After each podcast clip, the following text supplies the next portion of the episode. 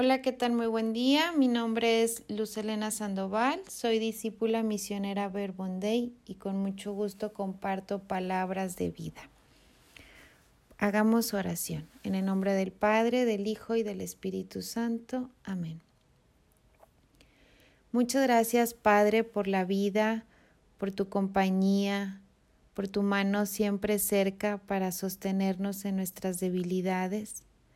Concédenos, papá, tu Espíritu Santo, para que al escuchar tu palabra la podamos comprender, asimilar, vivir y también anunciar. Lectura del Santo Evangelio según San Marcos. En aquel tiempo, Jesús salió de Genezaret y decidió irse hacia las tierras de Tiro. Entró en una casa y su intención era que nadie lo supiera, pero no logró pasar inadvertido. Una mujer cuya hija estaba en poder de un espíritu malo se enteró de su venida y fue enseguida a arrodillarse a sus pies. Esta mujer era de habla griega y de raza sirofenicia, y pidió a Jesús que echara al demonio de su hija. Jesús le dijo espera que se sacien los hijos primero, pues no está bien tomar el pan de los hijos para echárselos a los perritos. Pero ella le respondió Señor, los perritos bajo la mesa comen las migajas que dejan caer los hijos. Entonces Jesús le dijo Puedes irte, por lo que has dicho, el demonio ya ha salido de tu hija. Cuando la mujer llegó a su casa, encontró a la niña acostada en la cama, el demonio se había ido. Palabra del Señor. Gloria a ti, Señor Jesús. La fe es lo que nos salva. Esta mujer, que al enterarse de que Jesús andaba por ahí, fue enseguida a arrodillarse a sus pies. Esta mujer era sirofenicia, no era judía, y sin embargo cree. Ella cree que Jesús puede salvar a su hija. Es la fe la que nos salva. La fe salva matrimonios rotos. La fe salva familias divididas.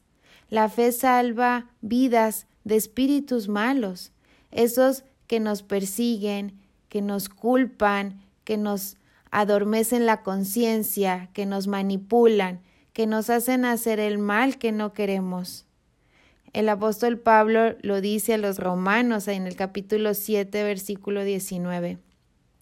De hecho, no hago el bien que quiero, sino el mal que no quiero.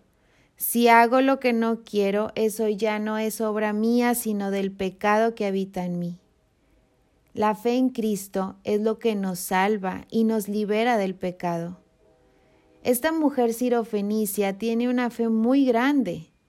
Primero, la hace correr enseguida hacia Jesús. Ella cree que Jesús puede salvar a su vida, ella cree en el poder de Jesús, ella cree que su hija va a ser salvada por Jesús. Corre hacia Él enseguida, rápido. Segundo, su fe va más allá incluso de lo que Jesús le dice, le contesta. No se da por vencida, ni se ofende. Lejos de ofenderse, ella usa las mismas palabras de Jesús para seguir insistiendo y conseguir el milagro de que su hija se salve. Esta mujer no se ofende, no se desanima, no se da por vencida. Ella reconoce quién es, no lo niega. Es una fe muy peculiar. En los tiempos de Jesús, en el lenguaje de los judíos, era usual que en el trato a los, a los no judíos les llamaran goyim, que significa perro, extranjero, apartado o alejado de Dios. Esta mujer no contradice lo que Jesús le ha dicho, reconoce lo que es. Y quizá nuestra fe no sea tan fuerte por falta de reconocimiento. ¿Dónde estoy? ¿Estoy cerca de Dios? ¿Me vivo lejos de Él? ¿Cómo vivo? ¿Vivo como hija de Dios o vivo como extranjera, fuera de casa? La fe se debilita cuando me alejo de Dios, cuando vivo fuera de su hogar, fuera de la iglesia, lejos de una comunidad de fe. La fe se fortalece cuando nos acercamos a Jesús, cuando nos arrodillamos ante Él, cuando reconocemos la verdad de nuestra vida, quién soy y quién he sido sin Él, lejos de Él. La fe se fortalece cuando nos acercamos a una comunidad de fe. Mientras los judíos despreciaban el pan de, vida, la gracia de Jesús, las palabras de Jesús, esta mujer no judía le pedía a Jesús al menos las migajas. Y aunque ella le pedía las migajas, esto no significa que ella tuviera una fe conformista. Ella no se conformó. Fue más allá de, de ser una extranjera, de que le dijeran, Goyim eh, fue más allá de la respuesta de Jesús. ¿Cómo está mi fe?